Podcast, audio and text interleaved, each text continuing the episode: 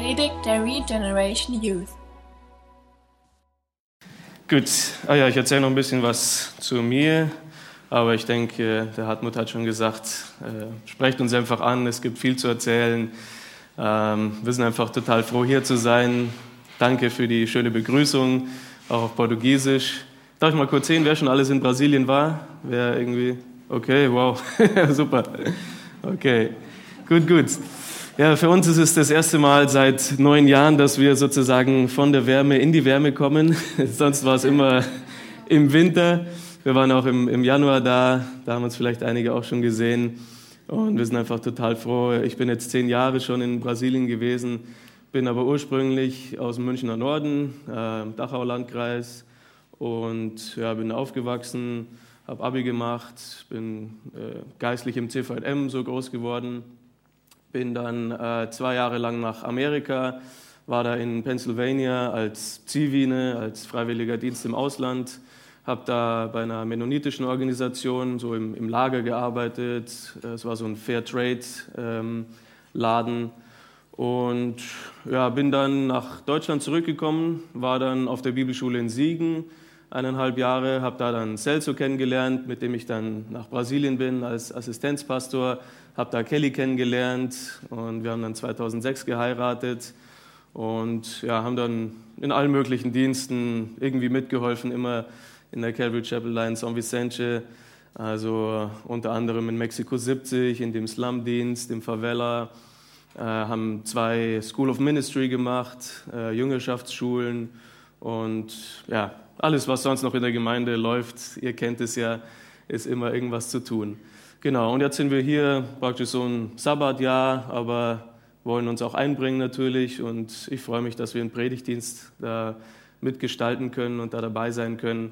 Und ich denke, von meiner Seite reicht es auch schon. Gehen wir lieber ins Wort. Und da bitte ich euch, eure Bibeln aufzuschlagen. Ihr habt ja schon vorgearbeitet sozusagen in 1. Petrus, zweites Kapitel auch schon angefangen. Und da machen wir heute die Verse 11 und 12. Äh, wie der Hartmann auch gesagt hat, ne, die, die Kelly hat schon ein bisschen Deutsch studiert in, in äh, Brasilien, ist schon auf Level A2, sage ich mal ungefähr, aber hat schon lange nicht mehr geübt. Ne, in, zu Hause ist auch ziemlich schwierig, weil wir nur Portugiesisch reden. Aber sprecht sie ruhig auf Deutsch an, sprecht langsam und dann wird sie schon reinkommen. Also verstehen tut sie schon viel, sprechen ist schwierig. Ne?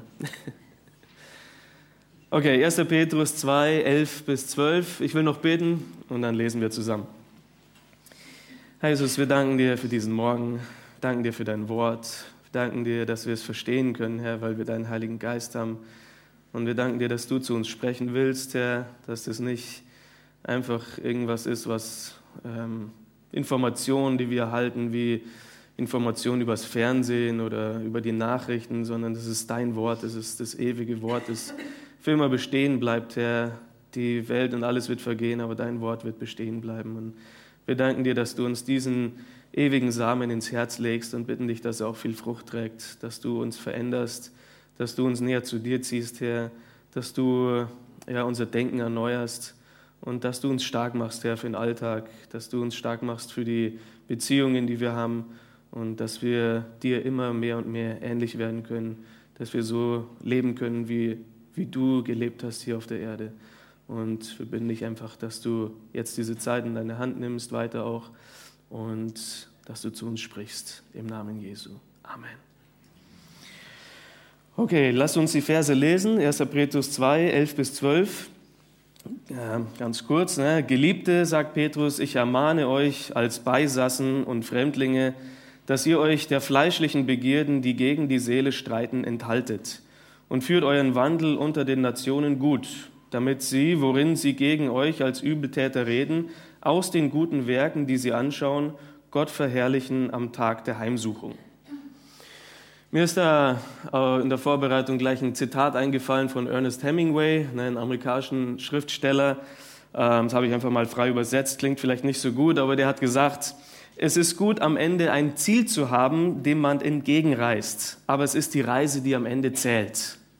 Also es ist die the journey that matters. Ne? Es ist die Reise, die am Ende zählt. Und wir können uns überlegen, für uns ist es echt so, ist der Weg wichtiger als das Ziel? Ja, wenn wir im Urlaub sind, kann es schon mal sein, wenn man sich verfährt, ne? Ach komm, ne, schau dir doch mal die schöne Umgebung an. Das ist ja die Reise, ne, die Fahrt, die wichtiger ist als dann ankommen. Aber es ist nicht unbedingt die Lebensphilosophie, die wir wollen. Ne? Für unser Leben, was ist wichtig als Christen, dass wir ankommen, ne? dass wir das richtige Ziel haben. Nicht nur für uns Christen, für alle Menschen ist das das Wichtigste, dass wir im Himmel ankommen, dass wir wissen, wo wir hinkommen. Das machen wir in der Evangelisation. Weißt du, wo du hinkommst, wenn du heute sterben würdest? Oh, ach ja, ich komme irgendwo unter die Würmer oder so. Ja, aber es gibt ein ewiges Leben. Wo kommst du hin am Ende? Und darüber wollen wir heute sprechen. Was, was ist unser Ende? Wer sind wir eigentlich hier auf der Erde? Ja, ähm, am Ende kommt es dann gar nicht so drauf an, wie wir da angekommen sind, äh, ob unser Weg sehr holprig war, ob es viele Hochs und Tiefs gab, ne, ob wir vielleicht mal abgekommen sind vom Weg. Äh, jeder hat seine eigene Lebensgeschichte. Klar ist es wichtig. Ne, es ist wichtig, wie wir hier leben, weil es auch Auswirkungen haben wird, wie wir äh, Gott in der, in der Ewigkeit äh, erleben dürfen. Aber am Ende ist wichtig, dass wir am richtigen Ort ankommen. Und dann, wie gesagt, wir können der Dieb am Kreuz sein, der am Ende noch sagt, Herr, vergib mir. Und Jesus sagt, ja, heute noch wirst du mit mir im Paradies sein. Oder wir können die Person sein, wie vielleicht einige von euch. Ja, ich bin in die Gemeinde geboren, ich habe mich in der Jugend bekehrt, ich bin nie vom Weg abgekommen. Super Zeugnis, ja, preis den Herrn. Ja. Aber am Ende ist wichtig, dass wir da ankommen, wo wir hin sollen, in Himmel. Und Petrus spricht ja, das habt ihr oft genug schon gehört, zu leidenden Christen und vor allem im ersten Kapitel hat er ja gesprochen über die wunderbare Errettung, die wir haben. Ne? Wir sind errettet, wir sind auserwählte Priesterschaft, ne? wir sind für ihn errettet. Ja, und wir haben ja bestimmt schon gehört, ne? errettet wofür? Errettet für den Himmel. Nicht, dass wir in erster Linie ein besseres Leben hier auf der Erde haben, ja, dass wir ein einfaches, einfaches Leben haben, weil normalerweise ist das nicht der Fall. Ne? Ihr in der Jugend, ihr werdet schon gemerkt haben, ne, ja, wenn ich Jesus nachfolgen will, dann ist es echt schwieriger, als einfach Mainstream hier so das zu machen, was die Jugend sonst macht. Aber auch im, im Job oder sonst, wo wir im Leben stehen, ist es so. So die Wespen, die vergönnen sich jetzt schon an, am Abendmahl. Wir erst später nach dem Wort. Okay, wofür sind wir errettet?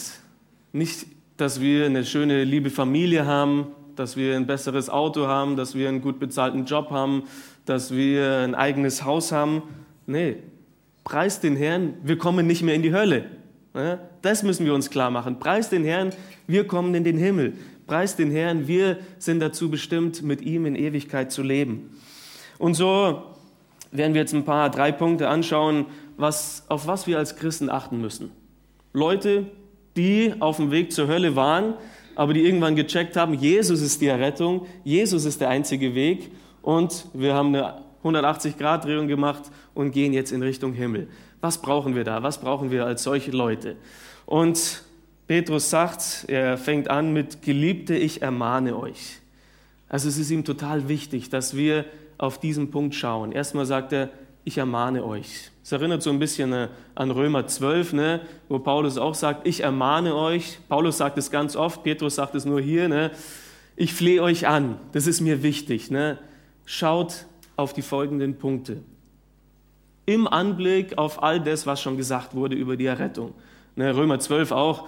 Äh, schaut euch an, wie ihr als, als lebendige Opfer leben könnt, im Hinblick auf all das, was schon gesagt wurde über die Errettung in Römer 1 bis 11 zum Beispiel. Und er fängt an auch und sagt, Geliebte, ne? ich ermahne euch, aber nicht als ja, der Obermacker, der sagt, okay, ihr sollt so leben, ja, sonst gibt's was. Nein, als Geliebte. Wir stehen, einmal seid ihr von mir geliebt, ne, Petrus, aber von Gott geliebt. Wir sind zusammen als Gott Geliebte. Wir können uns als allererstes von Gott geliebt wissen so geliebt wissen, dass dieser Gott unendlich größer als alles, was wir kennen, seinen einzigen Sohn gibt für uns. Damit er am Kreuz stirbt, damit wir das Leben haben, damit wir in den Himmel kommen können. Wir dürfen uns von dieser Liebe total motiviert wissen. Und um anders zu leben, müssen wir in dieser Liebe verwurzelt sein, weil anders leben ist schwierig, das kennt ihr. Gegen den Strom gehen ist schwierig. Wir waren mit Antonia im Ikea ne, und dann gibt es ja diese Pfeiler hier immer und dann sind wir halt, ja, weil wir schneller durch wollten, da gegen die Pfeile gegangen und dann ist ihr so ein Lied eingefallen, kenne ich jetzt nicht, aber im Kindergottesdienst wird es wohl gesungen, ne, die Fische, die gegen den Strom schwimmen. So sind wir. Ne? Wir schwimmen gegen den Strom. Da brauchst du immer ein bisschen mehr Kraft, als mit dem Strom zu schwimmen. Legst dich in den Fluss, lässt sich treiben, okay. Aber wenn wir gegen den Strom schwimmen, brauchen wir mehr Kraft. Wenn wir anders leben, dann ist es schwieriger. Dann werden wir leiden. Die Christen damals haben voll gelitten, weil sie anders gelebt haben. Sie wurden an, äh, beschuldigt, angeklagt und verfolgt. Und nur diese Liebe wird uns wirklich im Alltag helfen, motiviert zu sein. Ja, wir wollen anders leben. Und wie sollen wir anders leben? Als allererstes brauchen wir eine andere Mentalität, eine andere Geisteshaltung. Er sagt, hey, ihr lebt als Beisassen und Fremdlinge. Mir gefällt die Luther-Übersetzung auch, wo Pilger steht, ne?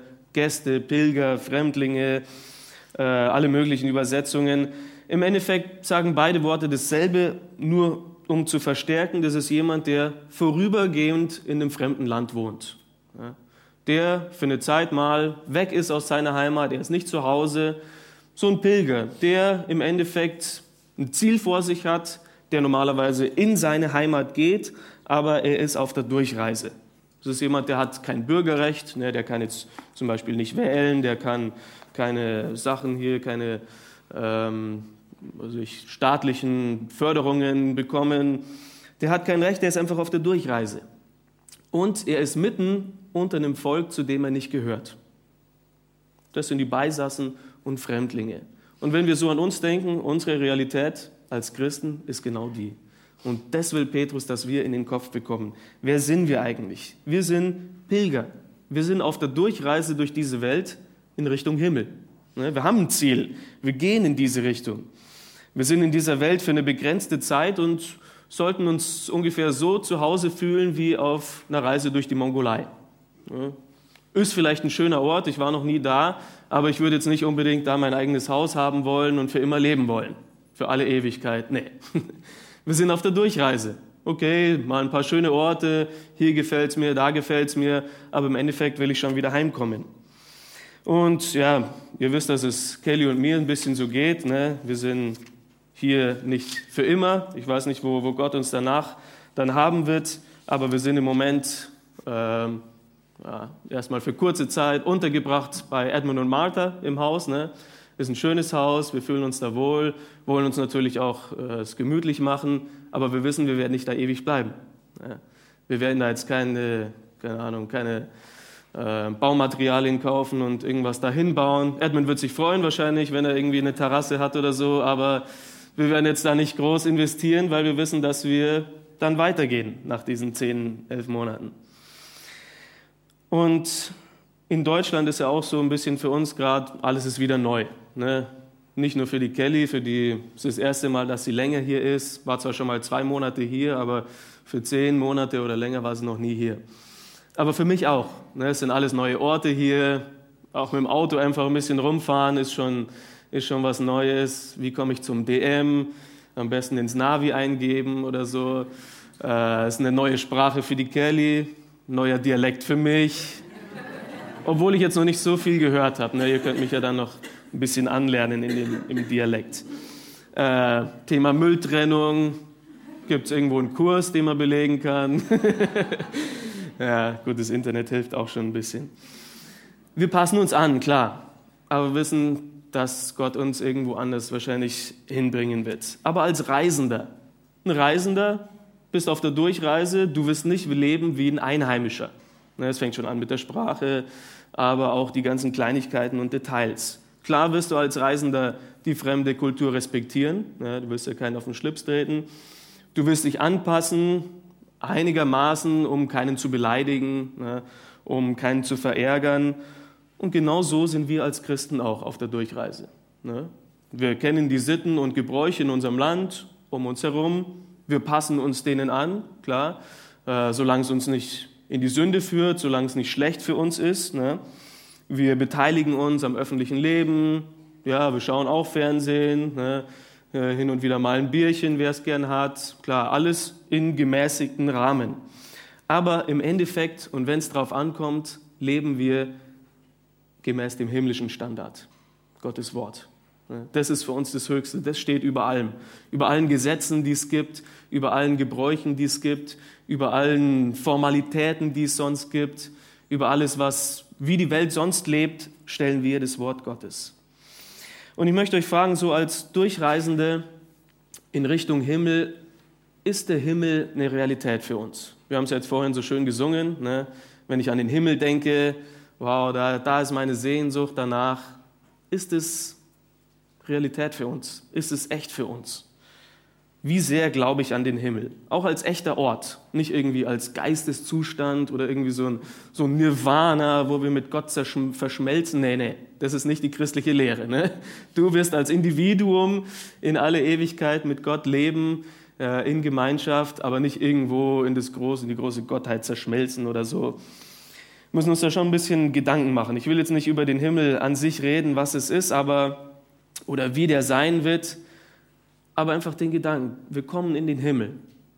Oft denken wir, das ist ein Gedanke fürs Sterbebett. Ne? Ja, und wenn jemand stirbt, dann wird uns das klar. Okay, hm, das ist echt. Ne? In den letzten zwei Wochen vor Ausreise ähm, hatte ich das Privileg, sage ich mal, noch zwei äh, Dinge zu tun. Das war einmal eine Hochzeit und eine Beerdigung innerhalb von einer Woche.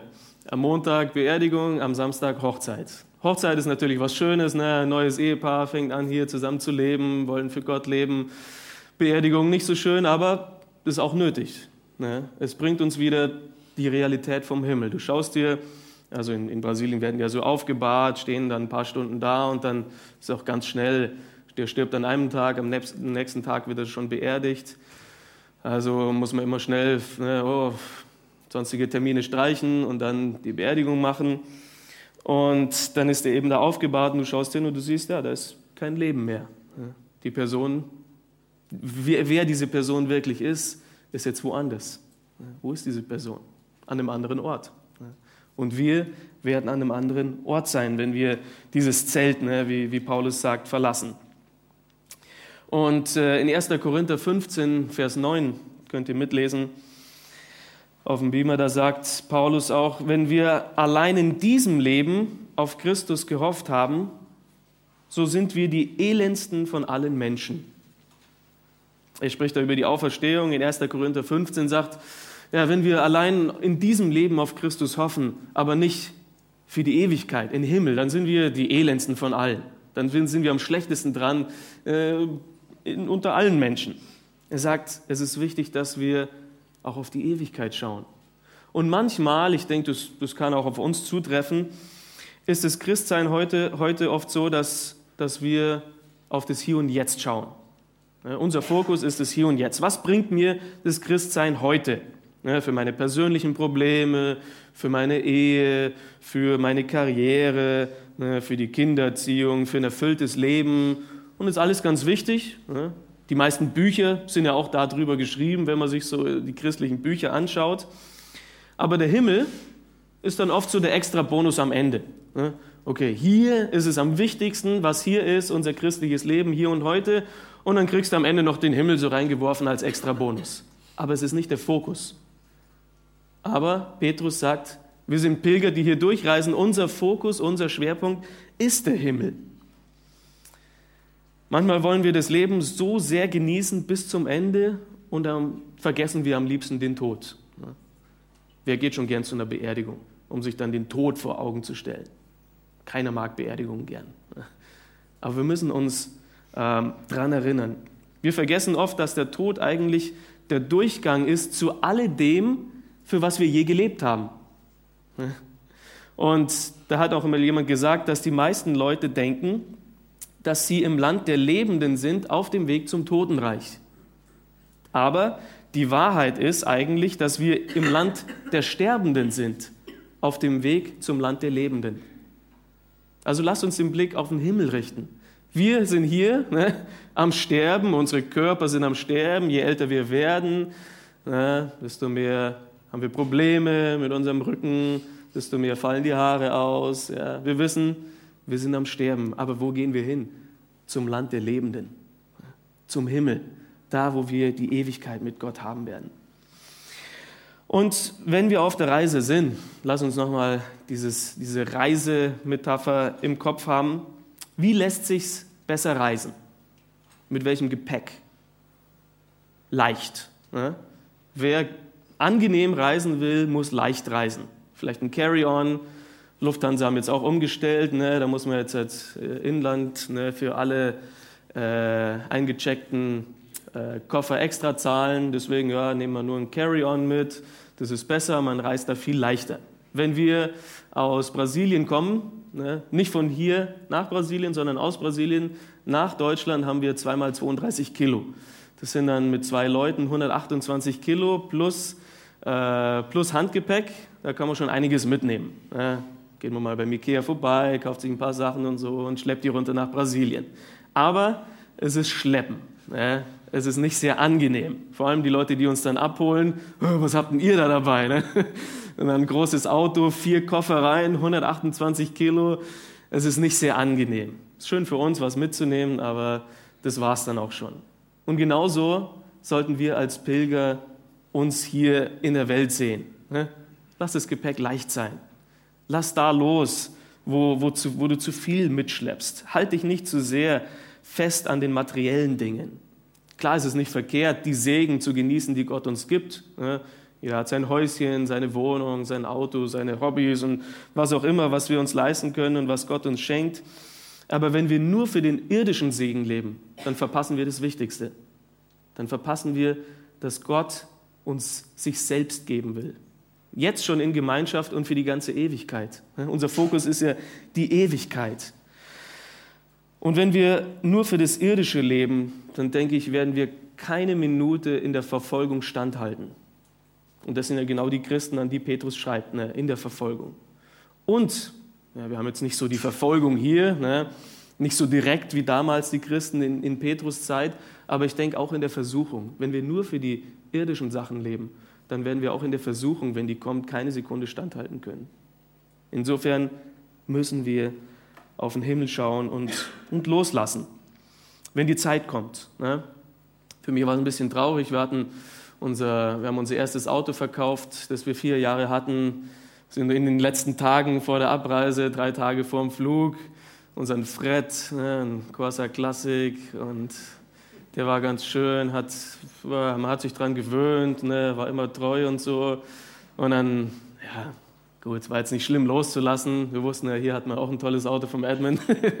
Wir haben schon gesagt, okay, das nächste Auto muss Servolenkung und eine Klimaanlage haben. Hey, und wie schön, was für ein Segen haben wir jetzt. Ja, aber es war ein bisschen traurig und dann kam halt so eher so der Gedanke, okay, jetzt wird's ernst. Ne? Unser Haus haben wir nicht verkauft unten, aber das Auto so, okay, jetzt wird's ernst. Gut, aber es kam die Zeit loszulassen und wir haben losgelassen und wir wissen ja, wir, wir investieren in was Besseres. Und wir als Pilger müssen ins Reich Gottes investieren. Was auch viel besser ist, weil wie Jesus sagt, da gibt es keine Motten, da gibt es keinen Rost, die das wegfressen, ne, was wir da investieren. Da gibt es keine Diebe, die das stehlen. Ich weiß nicht, wie es hier in der Gegend ist. In Siegen anscheinend gibt es schon öfter wieder Einbrüche und so, habe ich mir sagen lassen. Aber gut, wir, wir stehen in Gottes Hand und, und brauchen ihn da, um uns zu beschützen. Aber lasst uns in Gottes reich investieren. Mehr als in das andere. Und auch da, wo es vielleicht mal nicht so angenehm ist oder wo es uns nicht in den Kram passt, ne, sich mal einbringen in der Gemeinde, nicht so, ach, nur wenn mal Zeit ist, irgendwie am Wochenende, wenn ich gerade noch ein Stündchen habe, wenn es mir irgendwie äh, in die Termine passt, sondern ich will darin investieren, was am Ende auch bleibt. Sonst Andernfalls leben wir eher wie der Rest der Welt. Wir schauen auf uns selbst. Ich will mich selbst befriedigen. Ne? Ich lebe für mein eigenes persönliches Glück. Und das ist nicht, was ein Pilger macht. Bevor wir jetzt weitergehen und noch schauen, was, was Petrus uns da sagt, wie wir denn dann auch als Pilger leben sollen mit dieser Mentalität, schaue ich gerne noch auf, zwei, auf ein Beispiel Und zwar in Hebräer 11. Haben wir jetzt zwar auch am Beamer, aber könnt ihr auch aufschlagen, ist besser, weil es ein paar mehr Verse sind. Hebräer 11, das Beispiel von Abraham und auch den, den anderen Stammvätern. Da wollen wir mal Verse 8 bis 10 und dann danach Verse 13 bis 16 lesen.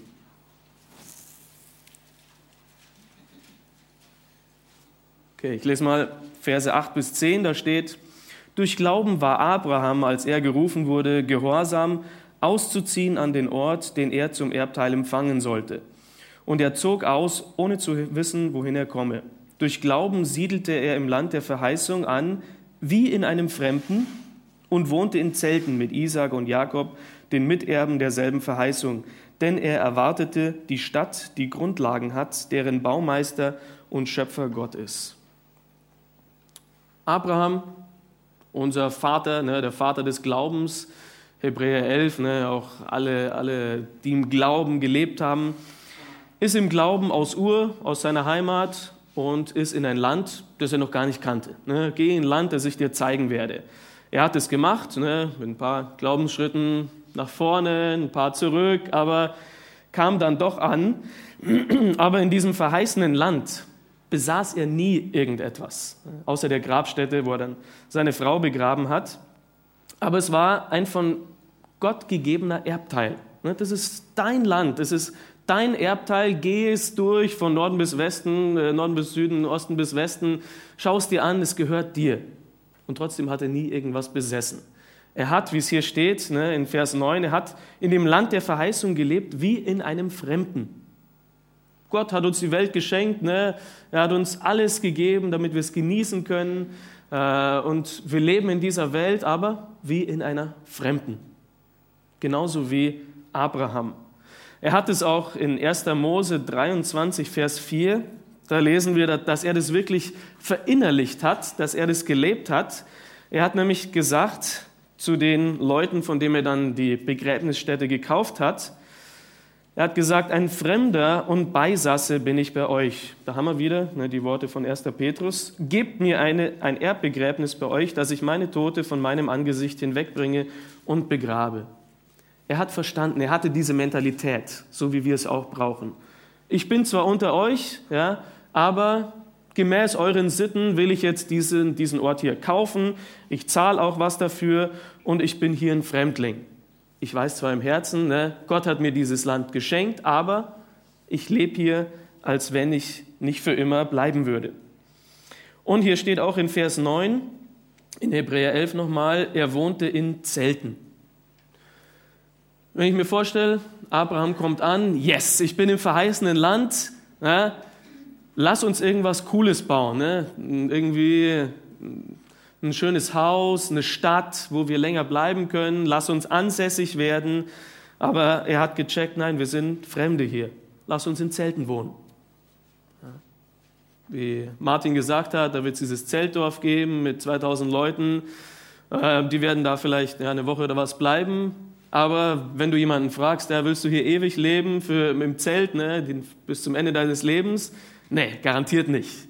Wer mal Camping war, ne, wer das gern hat, weiß, ist anstrengend. Ne? Nach einer Zeit will man wieder sein Bett, nach einer Zeit will man wieder zu Hause, nach Hause äh, und, und irgendwo anders sein. Aber Abraham hat gecheckt, nein, wir leben in Zelten, weil wir auf der Durchreise sind. Wir haben hier nichts, was bleibt.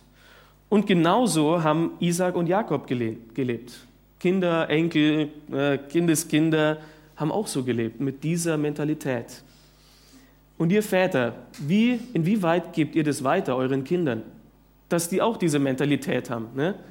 Nicht, dass wir hier für ewig bleiben werden, ja, lasst uns noch weiter investieren in alles, was wir hier haben und ja, hier geht es uns gut, hier äh, ist es gemütlich. Nein, dass unsere Kinder auch verstehen oder unsere Enkel, hier wieder Enkel vom Hartmut, super. Haben die eine Vorstellung, was der Himmel ist? Oder ist ihre Vorstellung von Leben nur, ich habe hier meine Spielsachen, ne? oder wenn wir älter sind, haben wir auch unsere Spielsachen, äh, das ist mein Leben hier. Haben wir eine Vorstellung? Nein, der Fokus eigentlich, wo wir hingehen, was unser Lebensziel ist, ist der Himmel. Wir müssen jetzt nicht in Zelten wohnen, Entschuldigung, Gott sei Dank.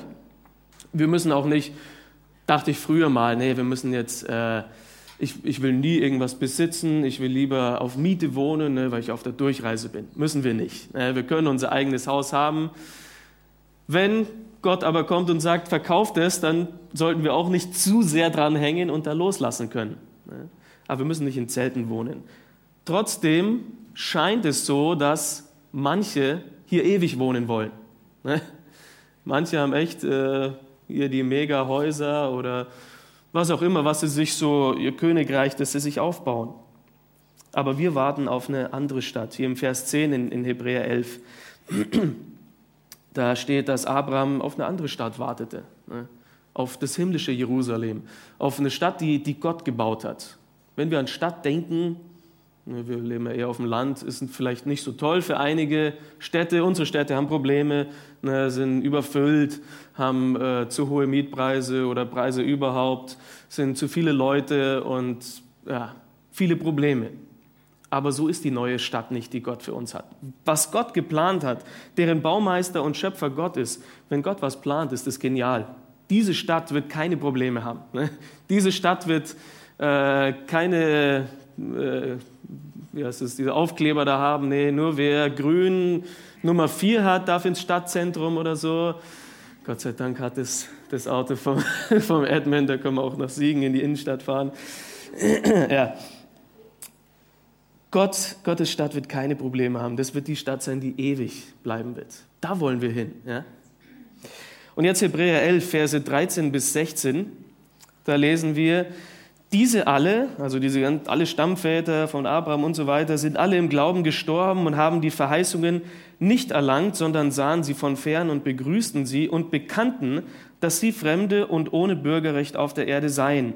Denn die, die solches sagen, zeigen deutlich, äh, dass sie ein Vaterland suchen. Und wenn sie an jenes gedacht hätten, von dem sie ausgezogen wären, so hätten sie die Zeit gehabt, zurückzukehren. Jetzt aber trachten sie nach einem besseren, das ist nach einem himmlischen. Darum schämt sich Gott ihrer nicht, ihr Gott genannt zu werden, denn er hat ihnen eine Stadt bereitet. Sie haben bekannt, wir haben ein anderes Vaterland. Und wie können wir bekennen, dass wir ein anderes Vaterland suchen? Indem wir so leben, wie wenn wir nicht angekommen wären. Ne? Wir sind noch nicht angekommen. Wir sind auf der Durchreise. Also lasst uns so leben, dass wir uns nicht so gemütlich machen und sagen, ja, hier bleiben wir für ewig. Wissen wir ja nicht. Ich dachte, ich bleibe in Brasilien, bis ich sterbe. Und jetzt bin ich hier. Ne? Für ein Jahr oder dann irgendwo anders oder noch länger, ich weiß es nicht. Und wir bekennen auch, dass wir ein Vaterland suchen, in dem wir nicht zu unserem alten Leben zurückkehren. Ne? Abraham hätte sagen können, tschüss, ich gehe wieder nach Ur, ne? da ging es mir besser, da war auch meine Family und alles. Nee, jetzt bin ich hier. Wir könnten zurückgehen zu unserem alten Leben vielleicht zu unseren alten Freunden, zu unserer alten Lebensweise, aber wir tun es nicht, obwohl das christliche Leben oft schwieriger und weniger komfortabel ist. Und so sagen wir, hey, wir suchen was anderes. Wir suchen ein Vaterland. Aber wir müssen uns auch klar werden, sind wir damit einverstanden, immer auf der Reise zu sein, immer unterwegs zu sein und irgendwie nie anzukommen. Ich weiß nicht, wie alt ihr seid, vielleicht Jugendliche, vielleicht schon über 50 oder 60, oh, ah, ich bin immer noch auf der Reise. Ich bin schon so lange hier, ich würde gern mal ankommen. Ne, wir haben so einen inneren Drang zur Ruhe. Ah, jetzt mal zur Ruhe kommen und Ruhestand ist ja was, was Schönes, ne? wenn man sich dann mal seinen, seinen Hobbys eher widmen kann oder seinen Enkeln, seiner Familie, wie auch immer. Aber wir müssen wissen, dass hier wird immer Trubel sein. Hier wird es immer hoch und runter gehen. Jesus Christus ist unser Friede in dem Tumult. Aber es wird eine ewige Ruhe geben. Und wir, haben ja auch gerade gelesen in dem Text, ne? Vers 16 da in, in Hebräer 11, sie trachten nach einem besseren, einem himmlischen Vaterland. Das himmlische Hause, Zuhause ist besser. Und vielleicht seid ihr jetzt schon in die Ferien gefahren oder, oder fahrt noch. Es ist ein schönes Gefühl, nach Hause zu kommen. Ne? Es ist schön zu verreisen, aber irgendwann sagt man, okay, jetzt ist es wieder Zeit. Ne? Jetzt will ich mein eigenes Bett wieder, jetzt will ich wieder zu Hause sein. Und stellt euch das Gefühl vor, wenn ihr dann in den Himmel kommt, wo Jesus uns willkommen heißen wird, ne? jetzt bist du zu Hause. Ne? Du hattest vielleicht viele Leiden, hattest vielleicht viele Krankheiten. Das Leben auf der Durchreise war nicht einfach, aber du kommst nach Hause. Im Moment müssen wir uns noch damit abgeben, hey, wir sind noch auf der Reise, aber wir werden ankommen im Himmel. Und dann sagt auch äh, der Hebräer, der, der, der Hebräerbrief geschrieben hat in Vers 16, darum schämt sich Gott ihre nicht. Das finde ich auch cool. Normalerweise denken wir immer, ja, wir sollen uns nicht Gottes schämen und so und ja, Taufe und öffentlich bekennen. Aber wenn wir als Pilger leben, dann sagt Gott, ja, die gehören zu mir. Die kommen zu mir nach Hause. Und derer schäme ich mich nicht. Okay, jetzt haben wir noch zwei Punkte. Wie leben wir jetzt so als Pilger ganz konkret? Oft denken sich einige, okay, verbarrikadieren wir uns. Ne? Wir sind Pilger auf der Durchreise, also leben wir ganz äh, spartanisch vielleicht, vermeiden jeden Kontakt mit der Welt, lassen uns nicht kontaminieren. Nein, so ist es nicht. Ne? Was steht hier in Vers, ich schlage es hier nochmal auf, in Vers 11, der zweite Teil, nämlich er ermahnt uns, dass ihr euch die fleischlichen Begierden, die gegen die, die gegen die Seele streiten, enthalten. Wir haben also einen Kampf zu kämpfen. Ja, nicht nur die Mentalität, wir sind Pilger, sondern wir haben einen Kampf zu kämpfen. Es wäre so leicht, Pilger zu sein, wenn wir einfach sagen, okay, wir machen halt nicht das, was die Welt macht. Und wir Christen, wir zeigen ja auch gern mal mit dem Finger, ne? oh, schau mal, wie unmoralisch die leben, schau mal, wie schlecht die leben, ne? diese Nichtchristen. Aber wir haben den Kampf in uns. Das heißt, der Finger muss erstmal auf uns zeigen. Deswegen bringt es auch nichts, sich irgendwo ins Kloster zurückzuziehen, ne, bloß weg von der Welt. Das haben ja die Christen auch mal gemacht in der Epoche. Und es hat nichts geholfen, weil das Problem in uns ist. Moody hat mal gesagt, es ist der Mann, den ich jeden Morgen im Spiegel sehe, der mir die meisten Probleme bereitet. es ist nicht der neben mir, es ist nicht der Kollege, es bin ich selbst. Und die Welt, die lebt ja so. Immer den fleischlichen Begierden nach, zügellos. Appetit. Nach was habe ich gerade Hunger? Ne? Nach was ist mir gerade? Bisschen essen oder trinken, vielleicht zu viel Alkohol trinken, Sex, Ansehen. Mir ist jetzt nach Rache und Vergeltung, mir ist nach Zorn.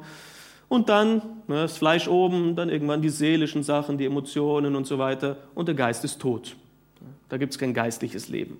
Aber wir, wir Christen, wir haben auch diese fleischlichen Begierden in uns. Aber weil wir geistlich geboren sind, ist das geistliche Leben oben. Ne? Dann die Seele und dann die körperlichen Bedürfnisse, die wir haben. Und dieser Kampf ist ständig in uns so, zwischen Geist und Fleisch. Wer kriegt die Oberhand tagtäglich? Äh, wem gebe ich die Priorität darin? Und das ist solange wir leben. deswegen auch ein bisschen was an die Getauften jetzt, die sich taufen haben lassen. Das ist sozusagen der, der Anfang. Ne? Ihr geht mit Gott, vielleicht auch schon ein bisschen davor, aber jetzt umso mehr unterschätzt euer Fleisch nicht. Unterschätzt die Kraft des Fleisches nicht und die Begierden, die in euch sind. Die Versuchungen sind immer um, um uns rum. Aber wie, wie, Luther gesagt hat, wir müssen ja dem Vögelchen nicht zulassen, dass, wir, dass es ein Nest auf unserem Kopf baut. Ne? Die Versuchungen sind da, aber lass, gib, gib deinen Begierden nicht diesen Raum und unterschätzt deine Begierden nicht dass du den Versuchungen nachgibst. Äh, Gerade zur Taufe hat Luther auch was gesagt ne, vom alten Mann. Der alte Mann ist ersäuft worden ne, im Wasser, aber Vorsicht, der Sauhund kann schwimmen. okay, stimmt theologisch nicht hundertprozentig. Ne, der alte Mann, der alte Adam ist tot, aber das Fleisch, das wurde so trainiert ne, in uns, dass wir häufig noch so leben wollen wie der alte Adam, wie der alte Mensch in uns. Und dieses Streiten hier, da benutzt Petrus ein Wort, das mit äh, Armee zu tun hat, mit einem Militärfeldzug, also Strategien gegen uns. Das ist ein Streit, nicht einfach so, ach, jetzt will ich mal, nee, ich mag nicht, nee. Aber das ist ein Streit, wo, wo wirklich ein Kampf ist, ne? wo, wo da Armeen sich rüsten gegeneinander. Und ich denke mir, jetzt in Deutschland ist, ist mir eingefallen ne, dazu, Streit. Streit, also das wollen wir eigentlich viele nicht, das sind so Harmoniemenschen. Kennt, kennt ihr das? Also viele sagen, ich bin Harmoniemensch. Klar wollen alle Harmonie, ne? aber dann gibt es so Leute, die, äh, wenn irgendwo Streit in der Luft ist, mh, hm, dann fühlen die sich schon schlecht. Ne? Dann ist schon mal alles irgendwie schlechte Stimmung und so. Und es ist gut, klar, wir wollen Harmonie, wir sollten alles dafür tun, auch mit unseren Mitmenschen in Harmonie zu leben. Aber was macht so ein Mensch, wenn er Streit in sich hat? Ne? Wo gehe ich da hin? Was, was mache ich da? Bis ans Lebensende habe ich so einen Streit in mir. Ja, damit müssen wir umgehen. Damit müssen wir leben lernen. Wie gehe ich mit diesem Streit um? Wie lebe ich im, im Geist und nicht im Fleisch? Aber bevor wir uns das anschauen, sagt er noch, das ist gegen unsere Seele.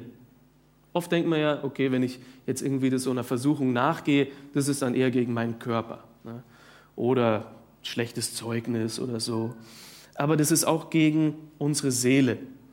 Es beginnt im Kopf, ne? aber wenn wir verlieren, der Versuchung nachgeben, es zur Sünde führt, kommt irgendwann der seelische Tod. Ich denke, ganz viele seelische Krankheiten, denn die Seele ist ja die, die Psyche, ne? psychologische Krankheiten sind daraufhin zurückzuführen, dass wir einfach den Begierden zügellosen Lauf lassen und dann sind wir einfach mal irgendwann in einer Depression. Ne?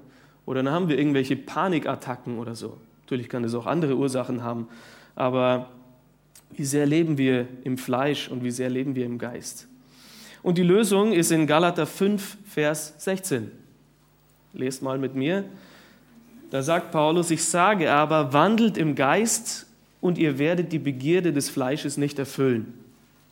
Boah, das hört sich ja einfach an. Einfach im Fleisch wandeln und dann werde ich diese Begierden gar nicht erfüllen. Wie mache ich das? Und Petrus gibt uns hier ganz konkret, wie? Sich enthalten. Ja, Im Vers 11. Enthaltet euch diesen fleischlichen Begierden. Also Nein sagen. Ne? Ich enthalte mich. Ich halte das auf Abstand von mir.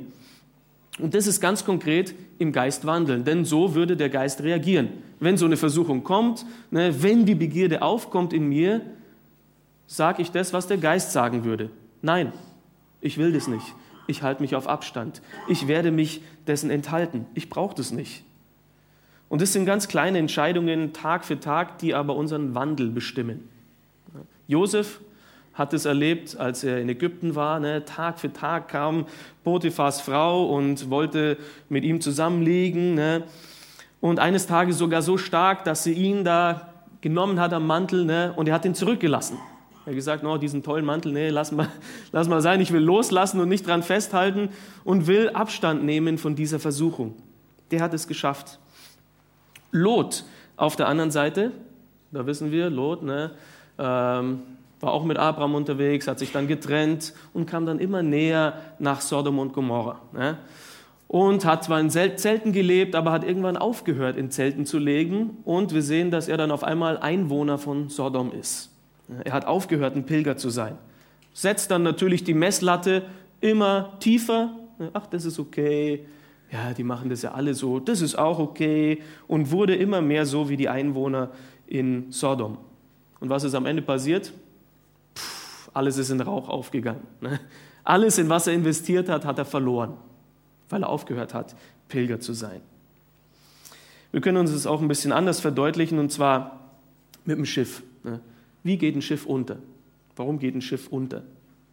Nicht, weil das Schiff im Wasser ist, sondern weil das Wasser im Schiff ist. Ne? Du kannst durch alle, Entschuldigung, durch alle Stürme kannst du gehen, wenn du kein Loch hast im Schiff. Aber wenn du ein Loch hast, ne, Titanic, dann geht es, der größte Dampfer unter. Und so sind wir ja auch. Wir sind in der Welt. Ne? Das soll uns nicht dazu bringen, unterzugehen, sondern was uns dazu bringt, unterzugehen, ist, wenn wir die Welt in uns haben. Also halt Abstand. Lass dein Herz sich nicht da, da reinbringen. Lass diese Dinge nicht in dein Leben kommen.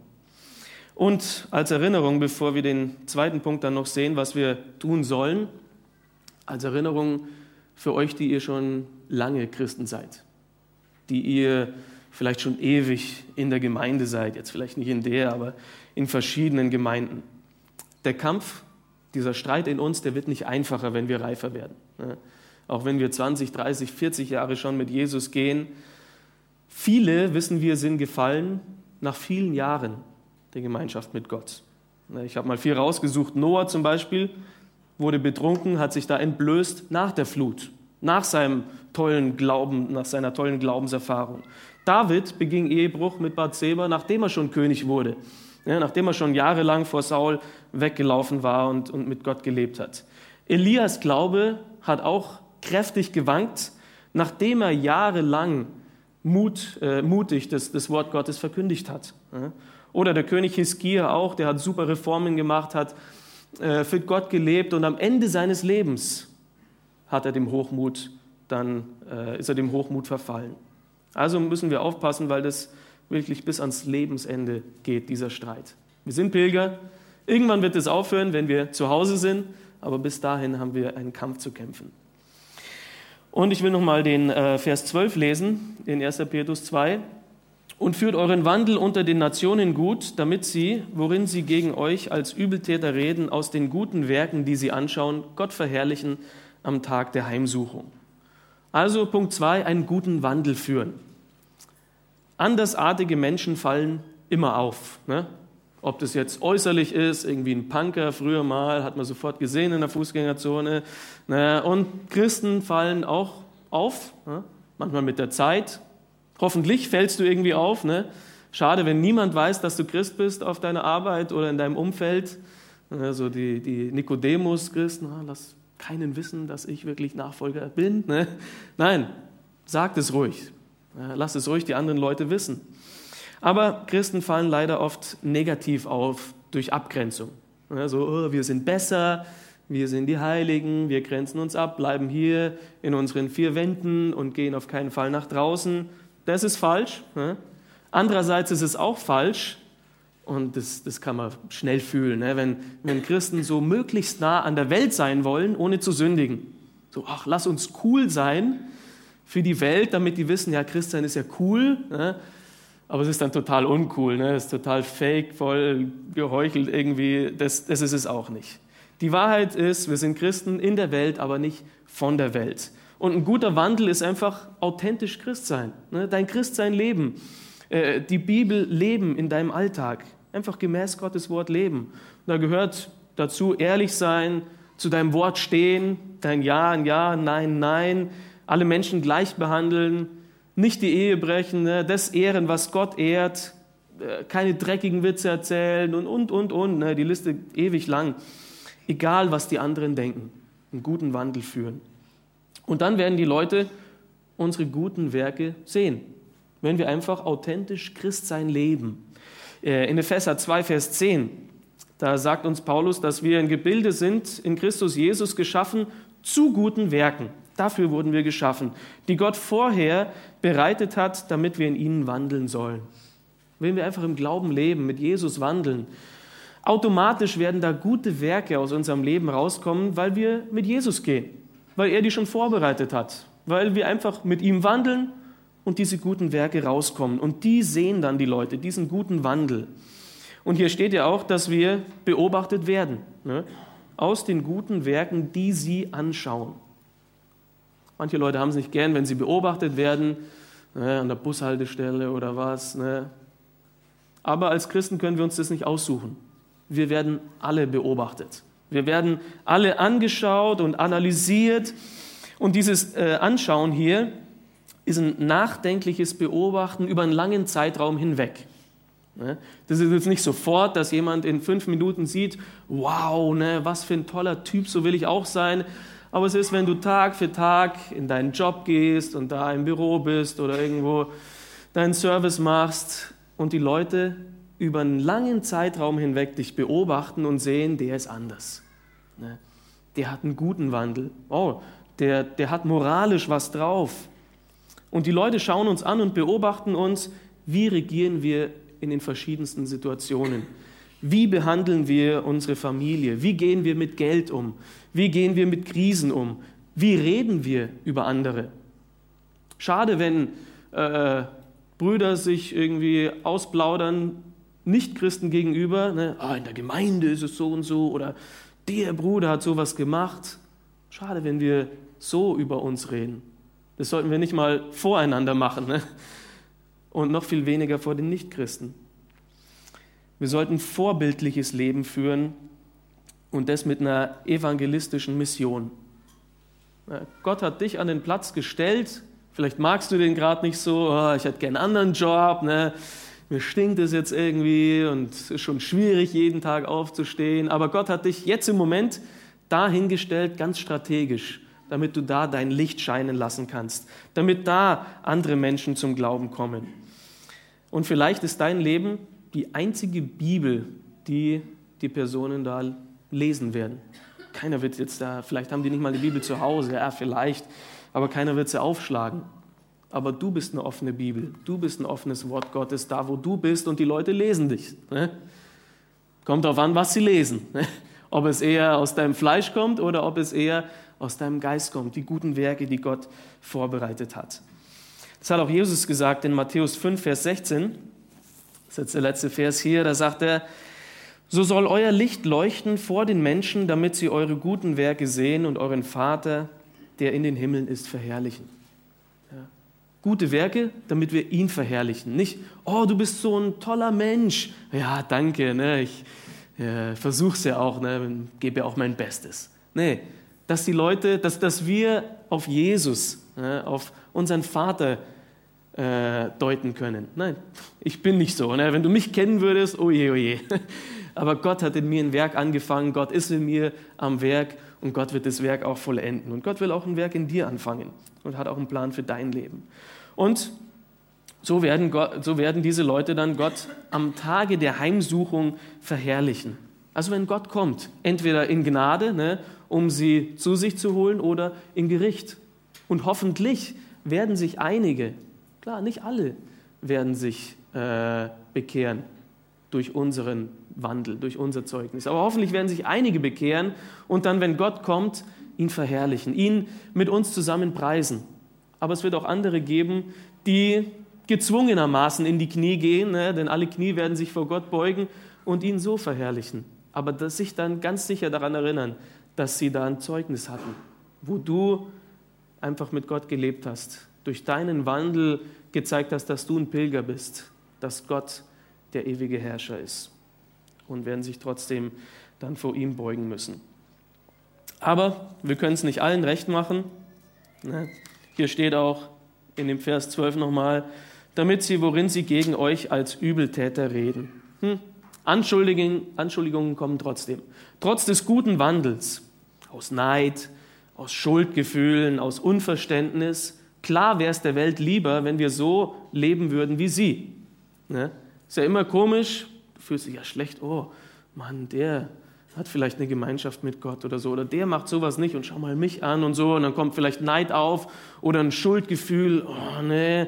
Ja, und ich denke, das ist auch, was viele Menschen davon abhält, Christus nachzufolgen. Ah, ich fühle mich schlecht dabei. Ich will mich nicht schlecht fühlen, ich will mich gut fühlen. Also lasse ich diese Christen irgendwo in der Ecke. Aber vielleicht bringt uns ja Vielleicht bringt ja der Geist die Leute dazu, doch sich dir zu nähern, ein paar Fragen zu stellen. Und dann kommen sie irgendwann dahinter, dass das das Beste ist. Die erste Gemeinde, und die Gemeinde auch hier bei Petrus, wird ja auch beschuldigt von allen möglichen Sachen. Ihr seid gesellschaftsfeindlich, weil ihr euch nicht dem Unterhaltungsprogramm hier zuordnet, das wir haben. Ihr seid Kannibalen, ja, haben sie gesagt damals, weil ihr das Blut äh, von Kindern trinkt und das Fleisch von Kindern esst, wenn ihr hier Abendmahl feiert. Also die wurden auch angeklagt und beschuldigt. Man kann es nicht allen recht machen. Jesus hat ja auch ein vorbildliches Leben geführt. Ne? Ein missionarisches Leben, ein perfektes Leben ohne Sünde. Er war nicht willkommen in der Welt, aber auf der Durchreise wieder zu seinem Vater und hat am Ende dafür mit seinem Leben bezahlt.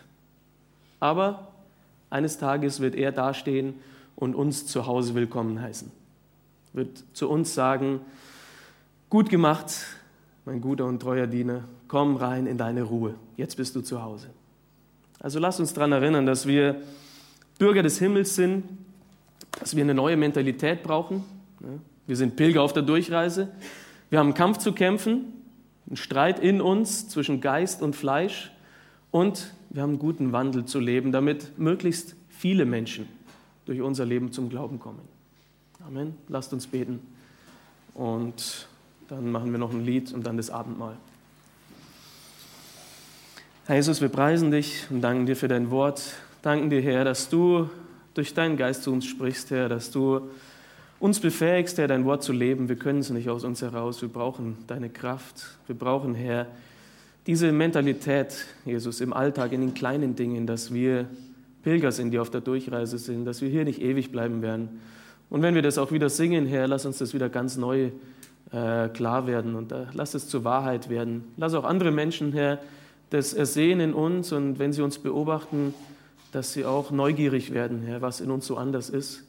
Lass diese Andersartigkeit, Herr, immer stärker werden, nicht in so äh, einer abschreckenden Art und Weise, sondern in einer authentischen Art und Weise, Herr, dass Menschen wissen wollen, was, was das ist in uns, wer das ist, der uns so anders gemacht hat.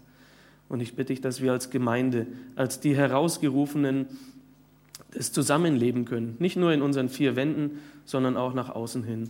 Und bitten, dass du ja, uns als, als Leute, die hier nicht zu Hause sind, anderen Menschen das wirkliche Zuhause nahebringen können. Im Namen Jesu. Amen für das Anhören der Predigt. Weitere Informationen findest du unter www.regenerationyouth.de.